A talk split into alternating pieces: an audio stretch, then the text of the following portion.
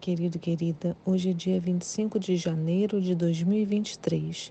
Eu sou a pastora Nícia. Hoje é uma quarta-feira e eu te convido a vir refletir comigo nos textos de Êxodo 12, Provérbios 14 e Atos 15, de 1 a 21. Esses textos todos é, nos ajudam a compreender melhor a vontade de Deus e a obediência que nós devemos ter com Ele.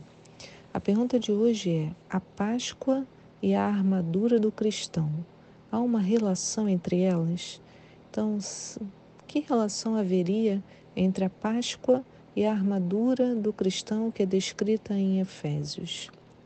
Eu queria começar com o texto de Provérbios 14, 12, que diz assim: Há caminhos que ao ser humano parecem ser as, me as melhores opções de vida, mas ao final conduzem à morte. Irmãos, esse texto é muito lindo. Né? Só dele a gente já poderia fazer o devocional completo. Né? Por quê? Porque a gente vai caminhando com Deus e vai aprendendo que muito da nossa, das nossas escolhas né, são conduzidas pelo nosso coração, que é um coração inclinado para o mal. Né? Então ele diz: olha, tem caminhos que para a gente olha e a gente acha assim, nossa, essa é a melhor coisa que poderia me acontecer, mas que podem nos levar à morte nessas escolhas. Então, olha como que a gente precisa do nosso Deus, né? Para que Ele possa desvendar o real interesse e desejo do nosso coração e nos permitir ter uma vida saudável. Bem, a gente sabe que a Páscoa fala sobre Jesus. Um cordeiro é morto e através do sangue dele sobre a minha vida sou liberto da morte. Então a gente tem que lembrar a associação que Jesus fez de si mesmo com a Páscoa.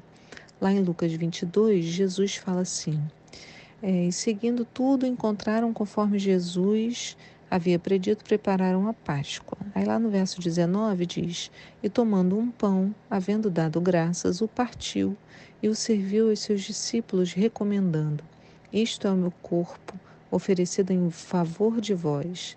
Fazei isto em memória de mim. E da mesma maneira, depois de cear, pegou o cálice, explicando: Este cálice significa a nova aliança do meu sangue, derramado em vosso benefício. Então, a gente vê Jesus associando né, a sua própria vida à Páscoa. E hoje, em Êxodo, é, 12, né, o nosso texto de hoje, temos a descrição e ensinamento da Páscoa. E um detalhe me chamou muita atenção. Né? Em, em Êxodo 12, 11 diz: Ao comer, estai prontos para partir. Cinto, cinto atado ou os rins cingidos, sandálias nos pés e cajado na mão. Comerei as pressas, é a Páscoa do Senhor. Bem, se toda vez que comemos a Páscoa ou nos ajuntamos para o vinho e o pão, temos que nos lembrar de Jesus, então a gente precisa prestar atenção aos detalhes e ensinamentos dados em Êxodos. Em Êxodo, concorda? Né? Se Êxodo fala sobre a Páscoa, Jesus fala que toda vez que a gente se ajuntar né, para comer o pão e o, o, o vinho, a gente tem que se lembrar disso. Eu preciso entender bem o que é dito lá em Êxodo. Né? Como deveríamos nos posicionar quando fazemos menção da obra redentora de Cristo? Aí a gente vê aqui: cinto atado, sandália nos pés e cajado na mão. Então a gente come a Páscoa preparado, né, a todo momento, com pressa. É o que o texto diz, né? Comereis às pressas. Agora, pressa de quê? Sabe, queridos, eu quero fazer uma analogia, né? Aqui o povo tinha pressa para ser liberto, sair da vida de escravidão. E nós hoje temos pressa de quê? Uma pressa muito importante, né? de anunciar a salvação, de proclamar as boas novas, de cumprir o chamado. O grande dia do Senhor está perto, perto, e se apressa muito a voz do dia do Senhor. Amargamente clamará ali o homem poderoso. Está lá em Sofonias 1,14. Então, o grande dia está perto e se apressa. Então, eu preciso estar com pressa também para que eu possa apresentar para mais pessoas essa salvação. Né? E eu preciso fazer isso com o cinto atado, as sandálias nos pés e o cajado. E qual é a associação com isso para hoje?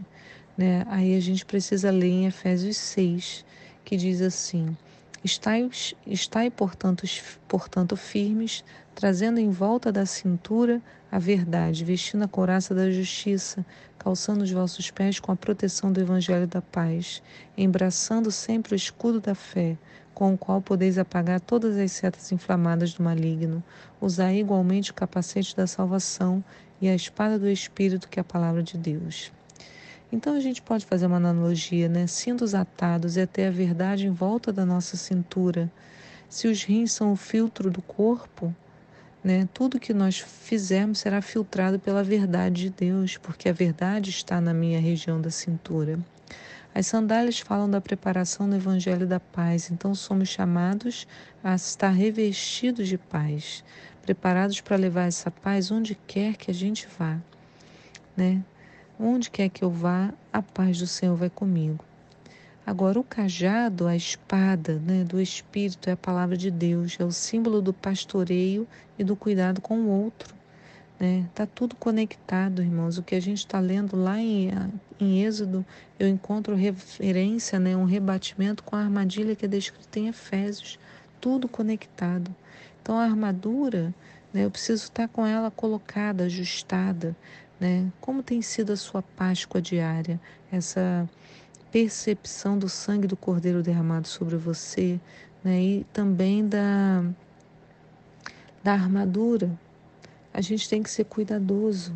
Em Provérbios 14 de hoje, né, no verso 23, a gente lê assim: Em todo o trabalho dedicado, aproveito.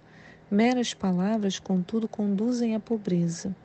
Ou seja, na caminhada com Deus não adianta eu falar que amo a palavra, o importante é viver de acordo com ela, né, com um trabalho dedicado. É preciso que tenhamos a consciência de que o preparo na minha relação com Deus é diário. Se não prestarmos atenção, sucumbimos diante das nossas escolhas, somos levados pela nossa mente pecadora. Eu e você não tem diferença. Ah, mas o pastor também, claro, Todos nós temos que estar com a mente sempre conectada com o Senhor, senão a gente vai errar, vai se afastar do alvo. Pecado significa errar o alvo, sair da, daquilo que Deus quer para mim. Por isso a gente precisa da Páscoa, do sangue do Cordeiro sobre nós e também precisamos da armadura para a manutenção da nossa caminhada da fé. A gente vê essa preocupação no texto de Atos 15 de hoje também. Né? Nesse texto, o que estava em pauta era a questão da purificação ritualística. Haviam diversas pessoas que, né, é, gentios que se converteram ao cristianismo e, e muitos do que, dos que pregavam o evangelho no início eram judeus. E alguns então começaram a ensinar a esses novos cristãos que era importante que eles é, se purificassem e que eles é, fizessem a circuncisão, né? senão eles não poderiam compartilhar o mesmo ambiente. Então, Pedro e Tiago, com sabedoria, vão estabelecer os limites do que era necessário para a pureza e o convívio é, adequado. Né? Paulo vai chamar a atenção, ele fala assim: por que quereis tentar a Deus colocando sobre as costas dos discípulos uma carga que nem nossos antepassados, nem nós mesmos conseguimos suportar de modo algum? Cremos que somos salvos pela graça do Senhor Jesus, exatamente do mesmo modo que os gentios também. Então as pessoas queriam colocar, ser mais é, reais do que o rei. Né? Você já ouviu essa expressão? Né? Eles queriam fazer mais do que eles mesmos, é, é, cobrar das pessoas aquilo que nem eles conseguiam fazer. Né? Então, é, Paulo chama atenção e eles decidem ir até Jerusalém para se reunir com os sábios e ver o que, que o, com, como um conselho, o que eles definiriam. E Tiago vai dar uma orientação para então que eles é, não precisavam se circuncisar, circuncidar, mas tinham que se abster de comidas sacrificadas a ídolos, né, de comidas. É, ele fala, esqueci a palavra agora, né? Contaminações de ídolos, da imoralidade sexual, ah, da, da carne dos animais sufocados, né? Da forma de matar e do sangue, que eles não comessem sangue. E aí Paulo e Barnabé voltam com essa orientação para todo mundo. Né? A gente precisa entender que tudo é pela graça de Jesus. Por isso que Paulo falou, né? Cremos que somos salvos pela graça do nosso Senhor Jesus, exatamente do mesmo modo que os gentios. Mas nós não, poder, não devemos usar né, a graça de Jesus como desculpa para o desleixo com as ordenanças do Senhor. Né, que a gente apresente as nossas mãos a Deus e que a gente peça ao Senhor para nos purificar, buscar agradar o Senhor com o coração limpo e reto isso, irmão, só é feito através da busca diária, do louvor, da adoração, do jejum.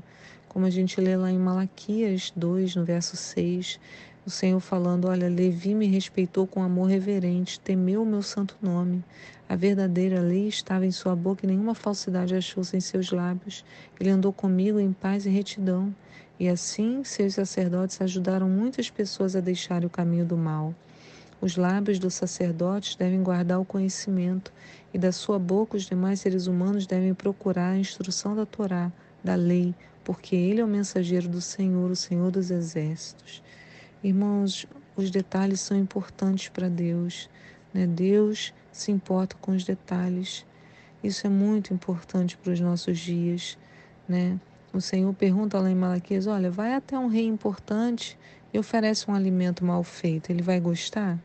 Então por que vocês estão oferecendo para mim, né?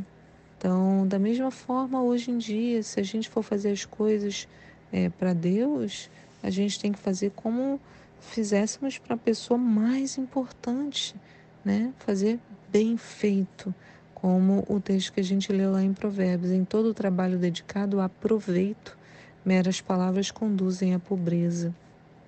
Né? Então a gente, quando vai à igreja, oferece o nosso sacrifício de louvor, né? um sacrifício que não pode estar corrompido, porque ele vai. É, uma adoração contaminada não vai agradar o coração de Deus.